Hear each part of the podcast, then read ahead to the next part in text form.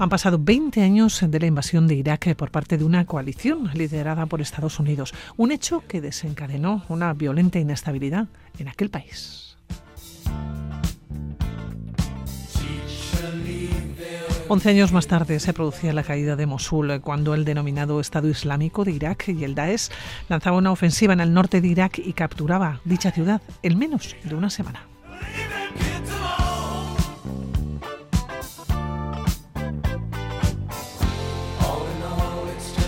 Y allá estaba Miguel Gutiérrez en Garitano y de aquella experiencia nos llega su último trabajo, Hay Dragones. Nos acerca a los campos de batalla de Irak.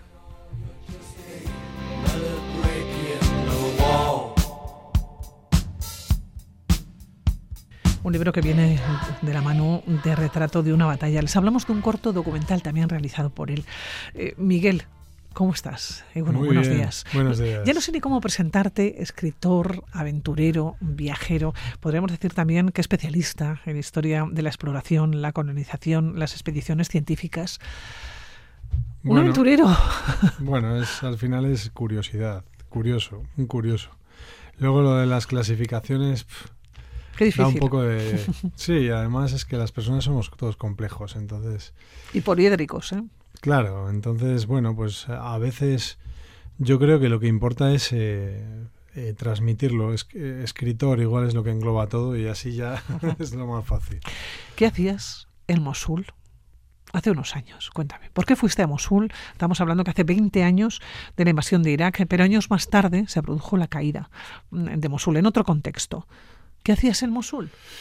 Pues mira, me pareció una, un material muy fascinante para, para tratar de, hablar sobre el totalitarismo y sobre la degeneración social que lleva a una sociedad a terminar siendo una, una muerte cívica. O sea, en Irak no existe una sociedad civil. Es, es cuando desaparece una sociedad civil y solo dejas tribus eh, mm, religiones, sectas, eh, bandos enfrentados y eso es lo que quería. Era el ejemplo más claro porque yo creo que el Estado Islámico ha sido el horror en estado, en esencia. era no se había realizado ese horror de masas desde los Gémeres Rojos, pero es que encima estos lo grababan como youtubers y lo colgaban en las redes, ¿no? Con, encima con virtuosismo técnico. Entonces me pareció, digo, ¿qué es esto? Y, preparaste la mochila, la maleta y dijiste, me voy a Mosul. Bueno, el hice dos viajes. Uno de ellos fue en el los dos en 2016, pero fueron dos momentos muy distintos. Uno se había conseguido contener la oleada yihadista que había intentado tomar Kurdistán y Bagdad y a muy duras penas los habían conseguido contener. Eh, entonces, había como un limes, como unas murallas en y que estaba en un lado los kurdos, en otro lado el gobierno de Bagdad y luego ya era la barbarie del Daesh, ¿no? Entonces fui primero en esa en ese momento y recorrí todo el frente kurdo con el Estado Islámico que eran mil kilómetros. Entonces fui a cinco, cinco lugares distintos, los cinco en primera línea del frente.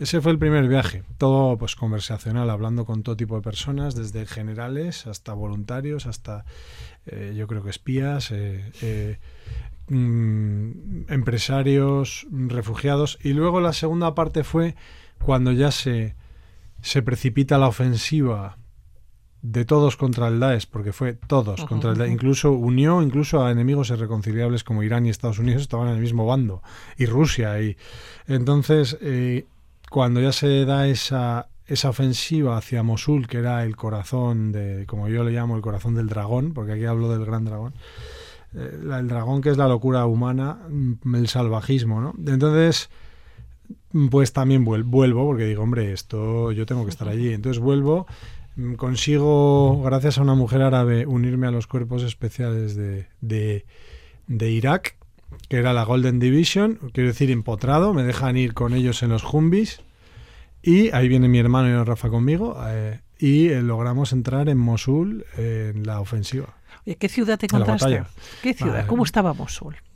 era una, pues una, una, una, debacle bíblica, porque es que esto es Mesopotamia, aquí las tragedias son de nivel bíblico. Entonces, era una, una tragedia gigante donde un millón de personas, porque Mosul tiene un millón de personas, un millón de personas que habían apoyado algo horroroso, porque es la realidad, le habían apoyado algo horroroso, de repente se quedan atrapados en su eh, por, y prisioneros de eso que habían apoyado en un inicio y bajo un fuego y, una batalla pues crudelísima que no se había producido nada parecido en muchas décadas. Lo único comparable era Alepo hasta ese momento, que, todos sabemos que, ha sido terrible también.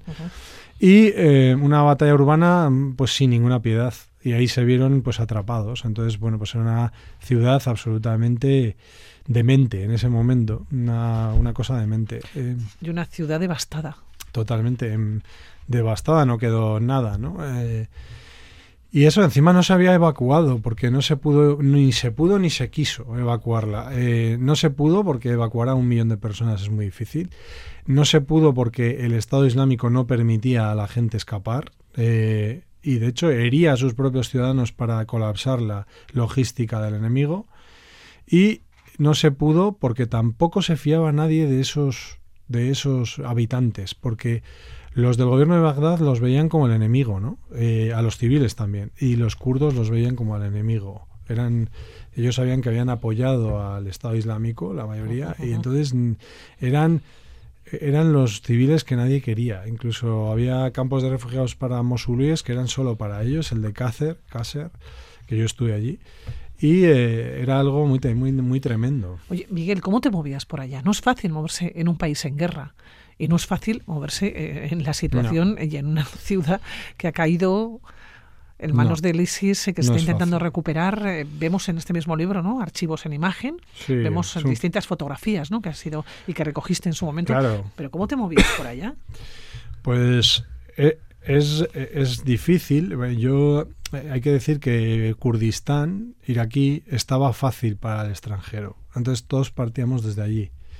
Luego una vez pasabas la frontera de los kurdos que nos trataban muy bien y nos daban facilidades, la, la, cosa se complicaba mucho. Ya cuando entrabas en zona árabe, la cosa se complicaba mucho, incluso en zona teóricamente dominada por el gobierno eh, de árabe, ¿no? Pues eh, iraquí, pues se complicaba. Mm, entonces, y luego efectivamente, aunque en las guerras es difícil moverse, es verdad que yo no he llegado a las guerras de repente, sino que después de muchísimos años de moverme por muchos sitios muy difíciles, entonces no se me hizo demasiado complicado, pero era una cosa de conseguir contactos, eh, mm, de hablar con ciertos personajes clave, de perseguir a algún general y de y de suerte, de tener mucha suerte y yo, yo la tuve, la verdad es que tuve una suerte impresionante porque mm, conseguí un contacto pues que me, que me metió con el batallón Mosul, que era la vanguardia de la vanguardia de los cuerpos especiales y le caí en gracia al coronel Muntater, que sale en el libro, y ya está. Y ahí estuve eh, pues un poco empotrado con esa, con, con esa división. Es verdad que las dos partes del libro son diferentes. Una es, tú imaginémonos, es la guerra, pero es un frente estático. Entonces, hay mucha más posibilidad de conversar con gente que ha sufrido, con gente, refugiados que han perdido todo, todo, su familia, eh, con militares, con voluntarios. Era más conversacional con ese dragón, esa amenaza siempre presente, pero al otro lado de un frente, ¿no? Era peligroso porque había una quinta columna y tal. Pero eh, la segunda parte es mucho más rápida. Es, mm, hay conversaciones, hay tal, pero todas son... O sea, hay como más ruido de la guerra, la guerra está más presente, te rodea la guerra y entonces todo es más frenético. Y eh, eh, es, es, como más más, eh, más frenética, menos, menos conversacional. Oye, has puesto título hay dragones. Los dragones somos los seres humanos, ya has hecho referencia. Es el ser humano para mí cuando ha sido poseído por sus odios. O sea, ese es el dragón, ¿no? Nosotros hago un juego de palabras con el mapa, y a mí los viajes ya sabes que es lo mío. Esos mapas medievales que cuando no sabían bien que había un sitio o sabían que era muy peligroso, ponían un dragón, ¿no? Y como diciendo, no vayas aquí, que aquí solo hay salvajes, eh, terremotos, eh, cascadas y vas a morir. Sí, que hay problemas, eso es. Entonces hay problemas. Entonces, con ese juego de palabras, que es Ik sunt dragones, dracones, que decían, pues lo que intento es hacer ver cómo, primero, cómo un país puede generar a lo largo de muchos años, eh, la cosa empezó incluso antes de esa guerra que has citado de 2003, cómo va degenerando y termina en algo como el Estado Islámico, que para mí es el ejemplo de lo terrible, de lo peor, de lo peor del ser humano. Y entonces, y luego también hablo de otros dragones, no solo del Estado Islámico. El Estado Islámico es el dragón evidente, ¿no? Pero luego están las potencias, luego están esas moscas que persiguen a la, a la guerra, mercenarios, eh, empresarios de oscuros, toda esa corte de que siguen al dragón. Eh, Tú sabes los, los, tiburones que siempre tienen dos peces que les Sí. acompañan, que comen la carroña. Pues la guerra de los dragones también tienen sus animales parasitarios, ¿no? Los carroñeros. Los carroñeros que van nutriéndose de ese horror y que les conviene que haya un dragón ahí devastando para ir a comer lo que deja. Pues eso también sale. Pero en definitiva lo que hablo es de nosotros mismos, de cómo podemos perder tanto la, la humanidad o la empatía como para eh, querer odiar tanto, o porque por ejemplo el Estado Islámico a los que consideraba paganos, como los yazidíes, em, es que los trataba peor que a cosas, o sea, peor que a perros, o peor que a posesiones. eh, no eran humanos para ellos y los, pues como los nazis con los judíos, los machacaron. Las historias son súper tristes. Y luego, mm, pues llegar a eso, o sea, que en una familia normal, disfrutando los niños con su esposa y tengan una esclava sexual de 15 años yazidí allí. Sí, sí, así era. Eh, la tenían de esclava y la familia hacía vida normal. ¿Cómo llegas a eso?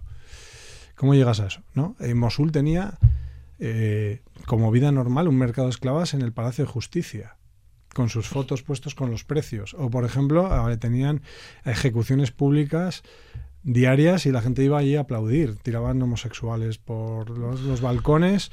Luego también había cabezas cortadas en, la calle, ¿sabes? Es que no. Entonces, digo, era una ciudad eh, eh, demente, absolutamente Una enloquecida. ciudad sin ley, Sí, no, no había ley, ¿eh? había ley, que era la Sharia, la Sharia. Pero me refiero, no era una ciudad sin ley, era una ciudad poseída por el odio, con, un, con unos líderes poseídos por el odio. Y ese es el dragón. Pero el dragón puede habitar en cualquiera, ¿eh? Oye, ¿qué Mosul dejaste? Y yo no sé si después te has vuelto a acercar No. o ya no. No, yo cuando me fui todavía no había caído la parte occidental. O sea, yo llegué, pero la- el, el combate más duro fue en la oriental. Cuando ya logran tomar el, el río y van a pasar a la occidental, piensa que también estaba cayendo al Raqqa por una ofensiva que había al mismo tiempo por Siria, ¿no? Hacia, que atacaba al Estado Islámico por el por Siria. Entonces ahí ya se precipitaron los acontecimientos y, y ya fueron, fueron derrotados. ¿no? Eh, Yo llegué en lo más duro, eh, cuando el Estado Islámico todavía tiene una fuerza para oponerse en Mosul y ahí hay una batalla impre- impresionante. Había 20 co- que- coches bomba diarios en, en Mosul. Al paso de, lo- de las columnas del ejército iraquí. Entonces era una lotería estar allí. Era como Black Hawk derribado. Ibas con los Humvees entre las calles y de repente, pues pum, explotaban. A mí no, yo en, mi, en mis columnas no pasó, pero eh, tengo hasta fotografías de una columna que, que la hicieron explotar. O sea, que era bastante común y era una locura de lugar. Oye, Miguel, presentas este libro acompañado de un documental que también has hecho tú. Un Sí, corto documental que hace referencia precisamente al retrato de una batalla, hace referencia a esta ciudad, a Mosul.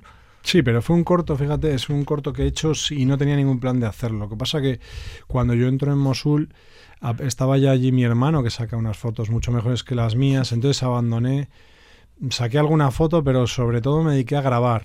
Entonces dije, bueno, pues yo voy a grabar, por- pensando más en tener documentos históricos mm, para...